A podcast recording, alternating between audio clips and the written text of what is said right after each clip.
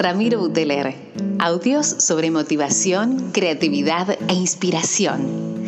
Pequeños audios que van a cambiar tu manera de ver la vida. ¿Cómo?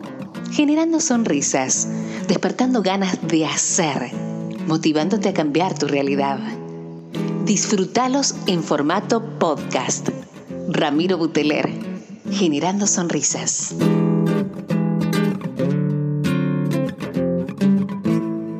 Hola gente querida, ¿cómo les va? ¿Cómo andan? Acá apareciendo con este podcast 66, hablando un poco de esto de cómo compartir el dolor en las redes sociales. Les quiero contar de dónde, de dónde me surgió para ponerme a charlar y a contarles un poco y compartirles sobre, sobre este tema. Hace, hace un tiempo me regalaron un libro de Juan Esclar. Juan Esclar es un periodista argentino, joven, que hace, tenía una columna muy conocida que se llamaba Cartas al Hijo, donde él, cuando nace su primer hijo, toda la semana le empieza a escribir una carta sobre temáticas que, que, él quiere que este, este hijo cuando sea grande las lea y vea, vea este pensamiento que tenemos los, los padres eh, y que no les compartimos a estos, a estos niños preciosos que uno, que uno tiene en su casa.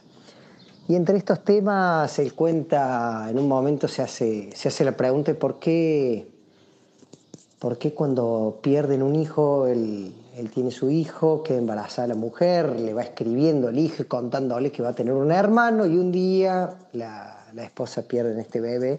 Entonces él, él, desde la mirada del periodista empieza a consultar por qué algunos dicen eh, se interrumpió el embarazo, otros dicen perdimos un hijo, otros dicen... Eh, eh, borrón y cuenta nueva, otros ni, siquiera lo hablan. Y bueno, y hablando desde este lugar eh, que tiene que ver con, el, con, las redes sociales, con esto que ahora es tan, tan, nuestro, de qué se habla y de qué no. Y mientras yo lo leía, eh, pensaba una analogía con mi propia vida. En algún momento algo escribí en, en mis redes sociales sobre esto, ¿no? que tengo el recuerdo que cuando las empecé a usar, las usaba de una manera más, más divertida, cuidada, por decirlo de alguna manera, viendo que subía, que no, la foto prolija con el filtro, el comentario.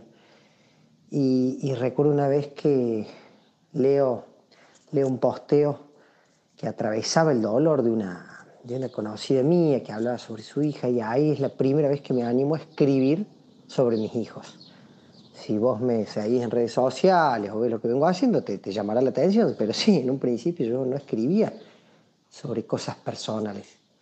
Y, y, lo increíble fue cuando empezaron a aparecer estas devoluciones, cuando, cuando yo, desde estas palabras tan genuinas, lograba conectar con, con puntos de los seguidores, de los lectores, de la gente conocida, lograba conectar de un lugar que, que para mí era impensado ¿no? Hablar de la discapacidad, hablar de, de, los miedos, las frustraciones, las inseguridades, eh, hacía que, que, que, yo dijera, wow, ¿no? ¿Qué, ¿Qué, es esto que estoy viviendo y experimentando?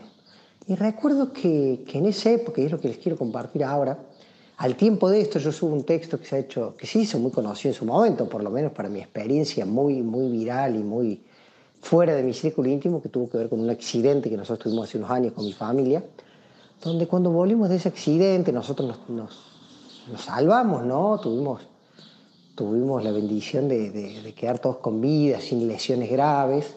Yo compartí, compartí esto de que eh, el uso del cinturón de seguridad en los autos, y recuerdo que, que, el texto no tenía para nada, no era heroico, no era, era esto, es decir, loco, un momento está y otro momento puede ser que, que por una negligencia de uno, termines cometiendo un fatal accidente. Y, y ese texto no deja de llamarme la atención, por eso me inspiró mientras leía el libro de Juana Esclar, porque hasta el día de hoy me sigue pasando que la gente lo comparte, la gente escribe, postea, viste que te va avisando, eh, escribieron sobre tu texto, y cuando lo voy a leer es un texto que tiene 5, 6 años y sigue generando eh, controversia, emoción, sigue, sigue haciendo un llamado a la acción a, a los lectores.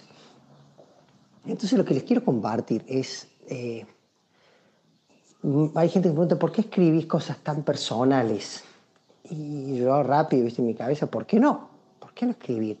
Si esto de las redes es tan efímero, si vos estás en tan constante cambio, qué más lindo que escribir lo que estás viviendo, sintiendo. ¿Por qué, Para mí, lo primero para responder sería, es lo más es lo más genuino, es lo más transparente, es lo que menos tengo que estar renegando porque es lo que me sale. Si hoy me levanto, estoy medio con los cables pelados y escribo desde ese lugar, sí, sí, en lo personal, teniendo en cuenta que, escribo en una red social, que escribo para gente que no me va a ver. Hay textos míos que yo mismo los leo hoy y digo, che, yo no pienso esto, pero en su momento lo pensaba. Eh, no lo saco de contexto, sí cuidando el no faltar el respeto al otro, o tratando de cuidar el, esto del poder de las palabras, ¿viste? Es decir, si vos me preguntás, che, yo sí lo pienso dos o tres veces esto, la queja por la queja en sí no. Em, la queja, pero en realidad pensándola como, como una herramienta para que la gente se quede imaginando posibilidades, la queja pensando en que, en que vos, disparadora para que vos te hagas tus propias preguntas, me parece que siempre trato de que sean funcionales desde algún lugar, o por lo menos que, que te llame la atención la, la prosa y cómo, cómo lo diseño y lo escribo diciéndote esto a vos, me ha pasado gente que, nunca se animó a escribir algo personal en las redes, nunca se animó a abrirse. Sin embargo, hoy las redes son parte de nuestra vida, consumís redes, lees historias de otros.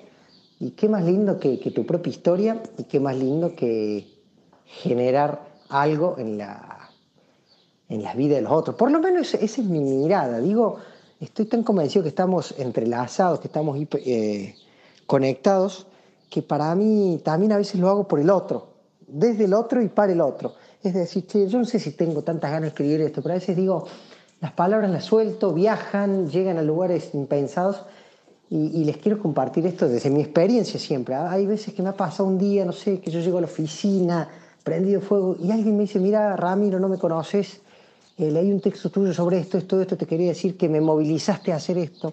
Y en lo personal es tan gratificante porque a mí me ha pasado.